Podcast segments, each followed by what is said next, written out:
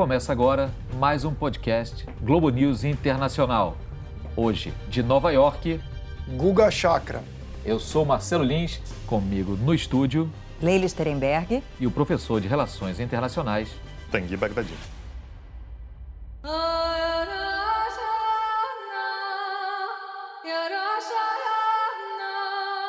Uma civilização milenar, um conflito que alimenta a maior crise humanitária da atualidade, segundo a ONU. O palco de atuação do grupo armado que reivindicou os ataques à maior refinaria de petróleo do mundo na Arábia Saudita. Eu estou falando do Iêmen e da guerra do Iêmen, tema do Globo News Internacional neste episódio. E para começar falando um pouquinho desse conflito, pouco falado, pouco coberto pela imprensa internacional, mas que tem causado muito estrago e que acabou sendo muito mencionado nos últimos dias pelos jornalistas por conta dos ataques à Arábia Saudita. A maior refinaria do mundo e um campo de extração de petróleo foram alvos de um ataque com drones na Arábia Saudita. Rebeldes do Iêmen reivindicaram a autoria do ataque. O mercado internacional sofre os impactos do ataque a um complexo de refinarias na Arábia Saudita que comprometeu pelo menos 5% da produção mundial diária de petróleo. Guga Chakra, quem briga com quem na guerra do Iêmen que já se arrasta há quase cinco anos? Olha, Lins, nesse momento o cenário é o seguinte: de um lado você tem os Houthis, o movimento Houthi, que segue uma vertente do islamismo chamada Zaid. Eles são um terço da população do Iêmen, mas são majoritários no norte do Iêmen. E é justamente a região que eles controlam, incluindo a capital do país, que é Sanaã os Houthis são aliados do Irã, mas não é uma aliança similar à do Hezbollah, que praticamente é um braço do Irã no Líbano. É uma aliança de interesses comuns em oposição, acima de tudo, à Arábia Saudita. O Irã dá treinamento, apoio logístico e os Houthis são ali quem combatem, quem, com, quem governa literalmente essa região norte do Iêmen e a capital do país. Quem são os adversários dos Houthis?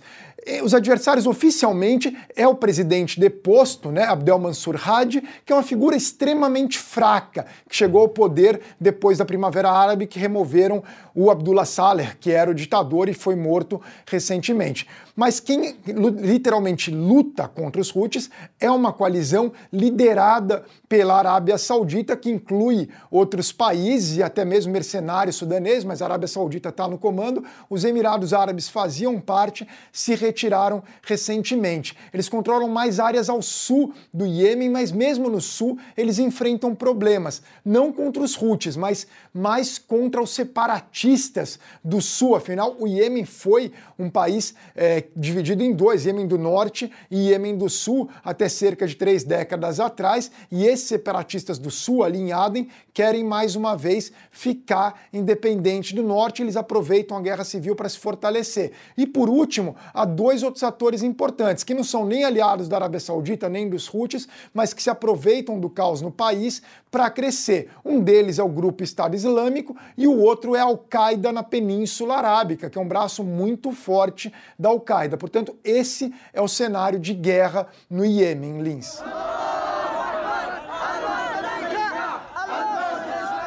Isso tudo, né, Guga, no país mais pobre do Oriente Médio, um país que coincidentemente não tem petróleo. Tanguy, regionalmente, o que representa esse conflito? É, quando a gente pensa nesse conflito regionalmente, a gente está pensando num país que, como você disse, é muito pobre. Estava fazendo as contas e o Iêmen produz, é, em um ano, cerca mais ou menos o que os Estados Unidos produzem em oito horas. Então, um país paupérrimo, um país que, é, dentro da região ali, você disse que não tem petróleo, tem um pouco, 70% da, da, da, da renda do governo, por exemplo, é só de petróleo, um país que tem muito pouco petróleo, então acaba sendo mais ou menos invisível. Mas a, a grande importância é a sua posição estratégica, tá? Ali no sul da Península Arábica, e fica no, exatamente num dos estreitos da região. Você quer entender qualquer região, você pega quais são os estreitos que tem ali, porque é um lugar que afunila, é um lugar de passagem importante e fica exatamente ali, a gente chama do estreito de Bab el-Mandeb, que faz a passagem do Golfo de Aden para o Mar Vermelho. É, então, ali é uma, é uma, rota importante, é uma, uma passagem importante. Então, quando a gente fala sobre um conflito como esse, como o Guga falou, a gente está falando sobre uma divisão entre o Iêmen do Norte e o Iêmen do Sul eram dois países até 1990, então não faz tanto tempo assim, né? A gente imagina né, um conflito com raízes muito antigas, mas até 1990 eram de fato dois países diferentes. A gente tem, portanto, um norte que deseja, é, principalmente com os Houthis, a instalação de uma república islâmica, né? então eles têm uma, uma, uma ideia religiosa um pouco mais radical. Um sul que tem a ideia de volta de um certo separatismo, principalmente esse grupo, como o Guga falou, é, aliado aos Emirados Árabes Unidos, tem a ideia de, da volta da separação. E isso acaba eclodindo exatamente numa região que se torna, no fim das contas, um conflito regional. A gente pode considerar, talvez, quase como conflito de fato internacional. A gente está falando sobre a, principal é, das divisões, das cisões que a gente tem no Oriente Médio, que é, são Irã e Arábia Saudita, que acabam eclodindo exatamente nessa região. E como você disse, acaba sendo muito pouco visado, muito pouco visto, exatamente por ser muito pobre, é, pouco petróleo, então não tem uma importância midiática tão grande assim. Leila Sterenberg, o seu nesse momento, nesse quadro que a gente está traçando do Iêmen, que envolve atores tão diferentes e questões tão urgentes. Eu fui resgatar uma capa da Economist, né, do final de 2017, que falava Iêmen, a guerra que o mundo ignora. E nessa época, a matéria da Economist já falava que dos 28 milhões de iemenitas, três quartos precisavam de algum tipo de ajuda. O Iêmen tem uma área um pouco menor que a do estado da Bahia, para a gente entender né, do que, que a gente está falando, sendo que o leste é muito desértico, então esse pessoal está concentrado mais uh, para o lado oeste do país. E eu fui conversar com um jornalista saudita radicado em Brasília, o Rashid Abu Al-Sam, é o nome dele, que disse que a Arábia Saudita vê o Iêmen como uma espécie de quintal. Depois de 1932, da formação do Reino Saudita, muitos iemenitas emigraram para a Arábia Saudita, se tornaram cidadãos sauditas. Então, vamos ver o que disse o Rashid Abu Al-Sam os sauditas deram muito apoio econômico para Iêmen ao longo das décadas, dando dinheiro e petróleo para ajudar o país mais pobre do mundo árabe. E milhões de iemenitas foram trabalhar na Arábia Saudita, dando uma fonte de trabalhadores baratos e que falavam árabe e eram muçulmanos. Muitos desses imigrantes tomaram a cidadania saudita e viraram uns dos mais ricos e bem-sucedidos homens de negócio no país. O exemplo mais famoso disso foi Mohammed bin Laden, pai do terrorista Osama bin Laden, que migrou do Hadramaut, no Iêmen, para Jeddah, na Arábia Saudita, nos anos 30 e fez sua fortuna construindo autoestradas e palácios para o governo saudita. A Arábia Saudita tem usado fortes bombardeios para defender seus interesses nesta guerra atual no Iêmen, mas está num impasse de como resolver este conflito. Os Houthis, que seguem uma vertente do Islã xiita, estão querendo se impor no país inteiro. O problema é que 56% dos iemenitas são sunitas e não xiitas. Isso em si gera muito atrito entre os Houthis e a população. A única saída que eu vejo seria um acordo para dividir o poder entre os Houthis e o governo do Jihad. Mas os Houthis são extremamente inflexíveis e isso dificulta muito as tentativas de reconciliação que já foram feitas ao longo destes mais de quatro anos de conflito no Iêmen. E o Rashid chamou atenção para o papel nessa história toda dos Emirados Árabes Unidos, que gostariam de ter sim uma ascendência ali no sul do Iêmen, justamente, por interesses muito pragmáticos. Os Emirados Árabes já têm uma base militar ali na Eritreia e estariam, inclusive, usando essa base para atuar ali, a favorecer esses separatistas do Sul. E tem interesse nos portos também. Tem uma empresa muito importante que é a Dubai Port World, DP World, que conseguiu contratos importantes em Djibouti, no, no terminal de containers, e também com a Somalilândia, né, que fica ali no chifre da África. Tudo isso ali nesse L, que é formado pelo Mar Vermelho e pelo Golfo de Aden, que, como explicou o Tanguy, é tão importante. Lembrando que o Mar Vermelho vai dar lá no Golfo de Suez, canal de Suez, vai chegar no Mediterrâneo, né?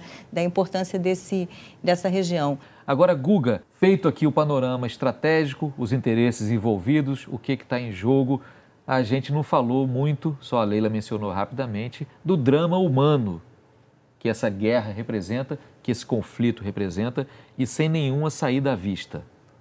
Olha, Lins, eu, o Iêmen, eu estive no Iêmen e, e fui para muitos países árabes. O Iêmen é o mais pobre, até como Tanguy colocou. Sanaã é uma cidade maravilhosa, cidade velha, com o que eles chamam de arranha-céus, que são prédios com séculos de idade, oito, nove andares de altura. É a cidade velha mais bonita que eu já estive, mas é uma população muito religiosa e extremamente pobre, e basicamente todo mundo é usuário de droga, de uma droga espe específica, que é o CAT, né, que eles mascam todo final de tarde, que acaba eliminando quase toda a água do Iêmen. Então já era um cenário muito ruim antes dessa guerra guerra e se deteriorou ainda mais. Primeiro que os dois lados cometem atrocidades, tanto os Houthis quanto a Arábia Saudita e a coalizão saudita, mas a coalizão saudita numa dimensão até maior, com bombardeios que a gente sempre comenta, que já atingiram funerais, casamentos, escolas, ônibus escolares, quer dizer, não escapa quase nada desses bombardeios sauditas. Além disso, eles fazem um bloqueio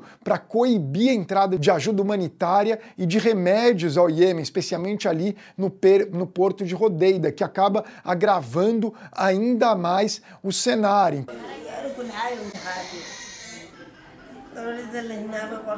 É, é tão é, grave essa guerra, esses bombardeios sauditas usando armamentos americanos, que o Congresso americano tentou proibir o governo Trump de seguir fornecendo, vendendo armas para a Arábia Saudita, mas o Trump vetou as duas vezes que o Congresso tentou, aprovou essa lei, mas foram vetadas pelo Trump as duas vezes. Guga falou em Rodeida, né? A cidade foi palco aí de operações nos últimos dias nas últimas semanas, operações inclusive com a participação dos Emirados Árabes, apesar dos Emirados Árabes terem saído oficialmente dessa coalizão saudita.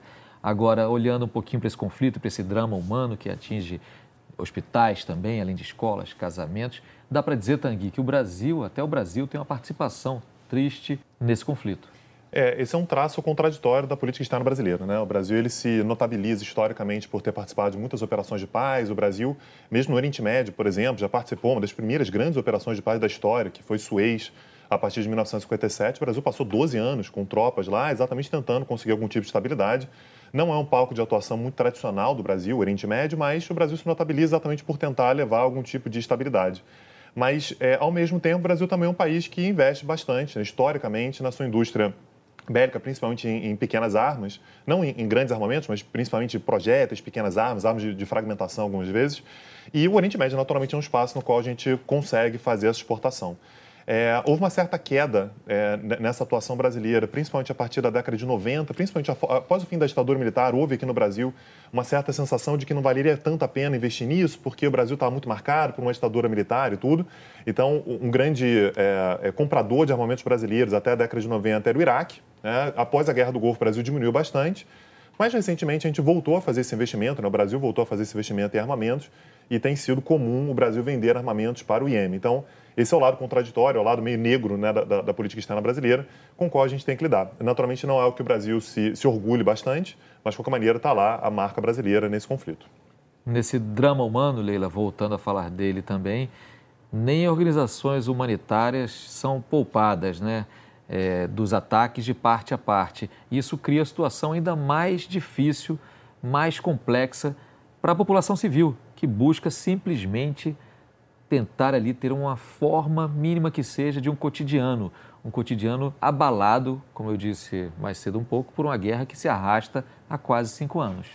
E a atuação das ONGs é muito importante, né? Uma organização como Médicos Sem Fronteiras, eu conversei com uma médica paulistana de 31 anos, a Ana Letícia Neri, que ficou lá no Iêmen quatro meses em 2016, depois passou um ano entre 2017 e 2018, quando ela foi coordenadora médica de três projetos ou três hospitais lá dos Médicos Sem Fronteiras. E ela me disse que em 2018 o principal país de atuação dos Médicos Sem Fronteiras foi a República Democrática do Congo, lembrando que teve uma epidemia de ebola, e o segundo, já em segundo lugar, o Iêmen. Ela percebeu o que ela chama de cronificação do conflito, né? Se tornou crônico, quer dizer, na capital tem shopping, supermercado funcionando, mas tem famílias na área rural que venderam tudo, venderam seu boi, venderam sua terra, de modo que mesmo quando a guerra acabar, vai ser muito difícil o país retomar uma normalidade, né, uma atividade econômica.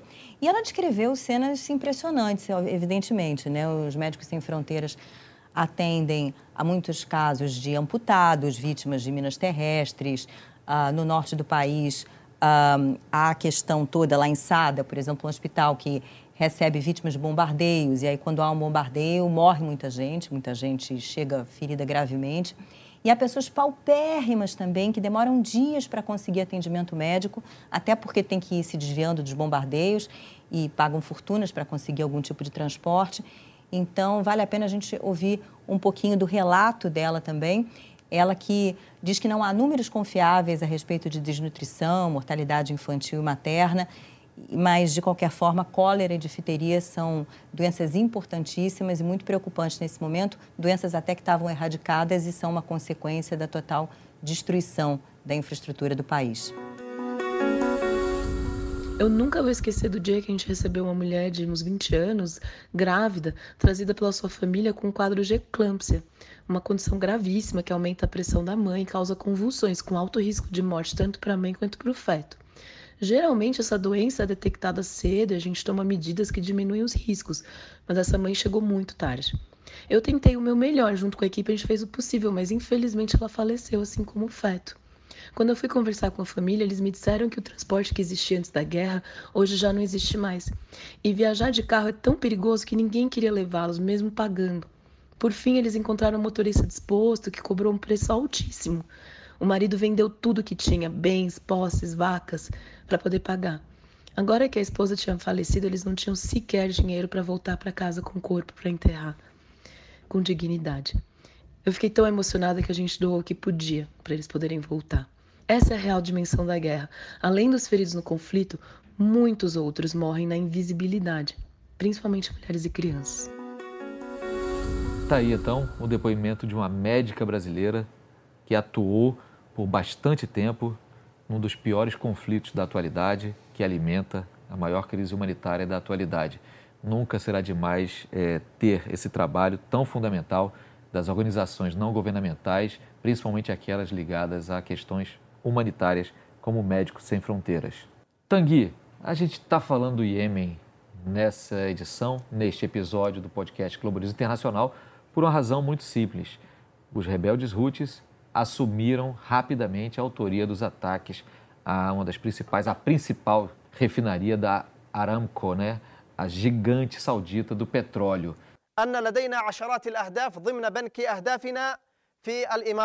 Muita gente falou que foi o Irã que atacou, os sauditas foram os primeiros a dizer, mas outros analistas também entraram nessa onda. O governo saudita, a monarquia, acusando diretamente o Irã pelos ataques. Dá para dizer, com algum grau de certeza, que os rebeldes Houthis teriam condição de atacar uma refinaria na Arábia Saudita, que não fica ali do lado? Se a gente for pegar as notícias dos últimos meses, talvez dos últimos dois anos, a gente vai ver que os Houthis, em diversos momentos, fizeram ataques, sim, contra a Arábia Saudita. Mas aquele negócio, tem um míssil que é lançado e é, cai a um quilômetro do aeroporto de Riad. É um ataque, claro que é, mas não tem esse nível de precisão que esse ataque teve.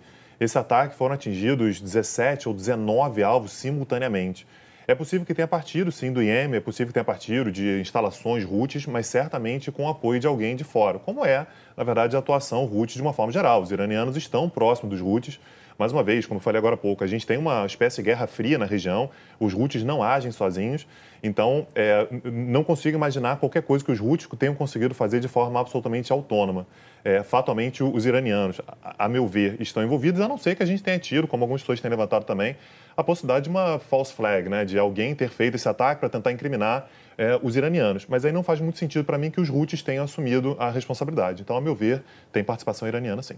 Guga, a questão do Irã no meio desses ataques tão precisos e tão devastadores na infraestrutura petrolífera da Arábia Saudita, ela tem um peso ainda maior quando a gente sabe que nos últimos tempos o governo de Donald Trump e o próprio presidente americano é, estava fazendo ali, dando sinalizações de uma disposição de voltar a negociar com o Irã. O Trump falou, chegou a falar em negociações sem pré-condições com o presidente iraniano.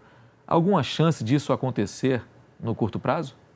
No curto, eu acho ainda muito difícil, mas o Trump genuinamente quer negociar com os iranianos, ele avalia que ele consegue fazer um acordo melhor do que o que foi firmado pelo Obama e as outras potências com o Irã. O Irã, em algum momento também, com a economia nessa situação horrível devido às sanções, vai precisar se sentar à mesa. Nesse momento que ocorre, o Irã sabe que o Trump está desesperado para negociar, o que eles querem é aumentar um pouco o poder de barganha deles, mostrando que eles podem provocar instabilidade na região do Golfo Pérsico, até afetar o preço do petróleo com esse ataque. Eu concordo com o Tanguy, eu acho improvável que não tenha havido envolvimento iraniano, mesmo que o ataque tenha sido lançado a partir do Iêmen, ali em uma coordenação com os Houthis, mas foi para gerar esse. É, é para aumentar esse poder de barganha e testar um pouco até que ponto os americanos e os sauditas vão suportar essa, essas provocações iranianas. Olhando hoje, tentando jogar para frente um olhar perspectivo, o que você imaginaria como uma resolução possível para esse conflito do Iêmen?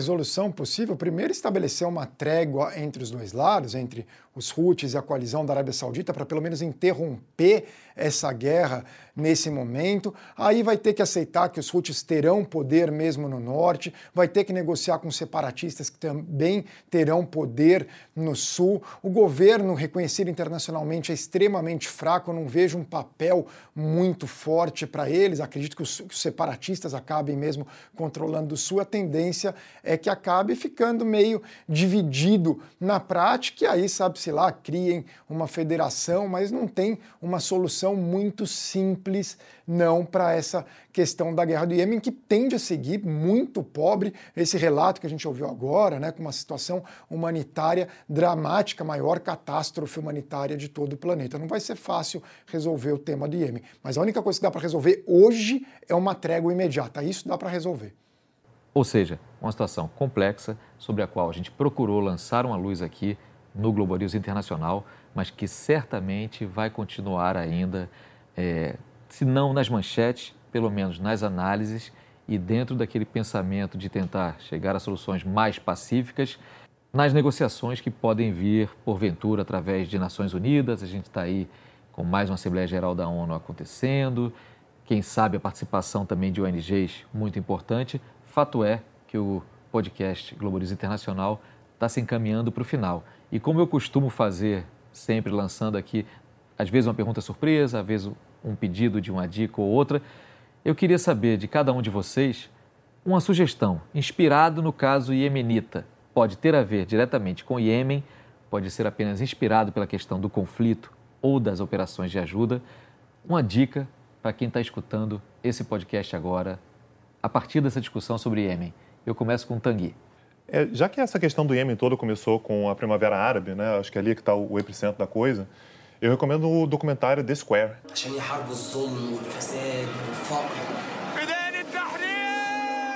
Que fala mais especificamente sobre o Egito, mas que mostra um pouco como é que a primavera rapidamente se tornou inverno, né? Como é que de toda aquela esperança que se tinha, muito rapidamente a coisa se deteriorou. Como a gente comentou aqui em determinado momento, é, toda essa crise ela se agrava, mais uma vez, a situação iemenita já agrava há muito tempo, mas ela se agrava de fato a partir de 2011, 2012 com a Primavera Árabe. Então esse documentário lá da época acho que vale a pena. Guga, qual seria a sua dica? Duas linhas. Primeiro, pegando a, a, a, carona no documentário, o documentário do Gabriel Chaim, brilhante jornalista e documentarista, que será exibido nos próximos dias na Globo News. Eu sou fã e amigo do Gabriel Chaim.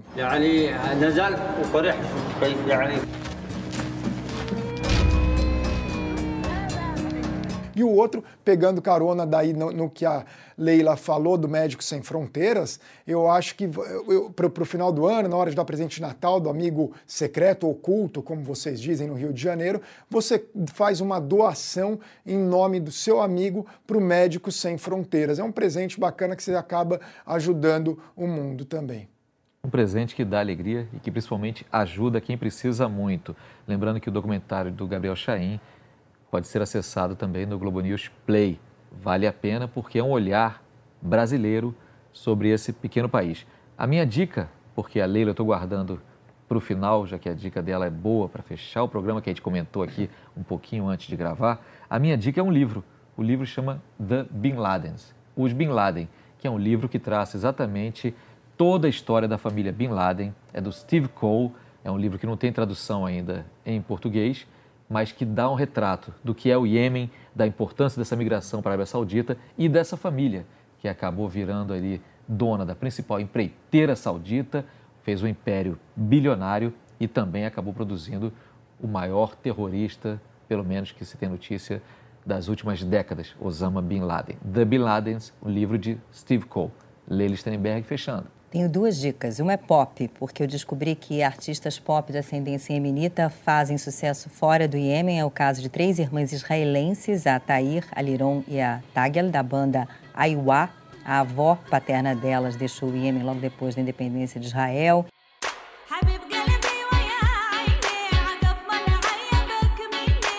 Uma música dessa banda fez um sucesso enorme em Israel ali por 2015, 2016. Chamou atenção o fato de a canção chamada Habib Galbe ser em árabe. E outro destaque é da música tradicional, a canção de Sanaã ou Algina al-Sanani, um conjunto de canções tradicionais que tem origem lá no século XIV e há alguns anos entrou para a lista da Unesco de Patrimônios Imateriais da Humanidade. São canções acompanhadas normalmente por alaúde, um instrumento que é o avô do nosso violão, tem coreografias tradicionais.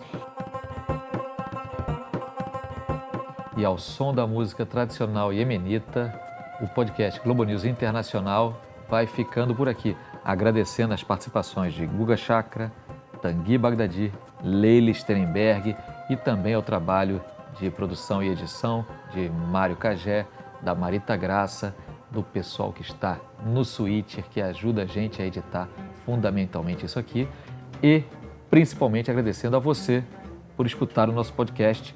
Toda sexta-feira tem podcast News Internacional novo, com música do Iêmen, torcendo também pela paz do Iêmen. Podcast Globo News Internacional fica por aqui. Até o próximo episódio.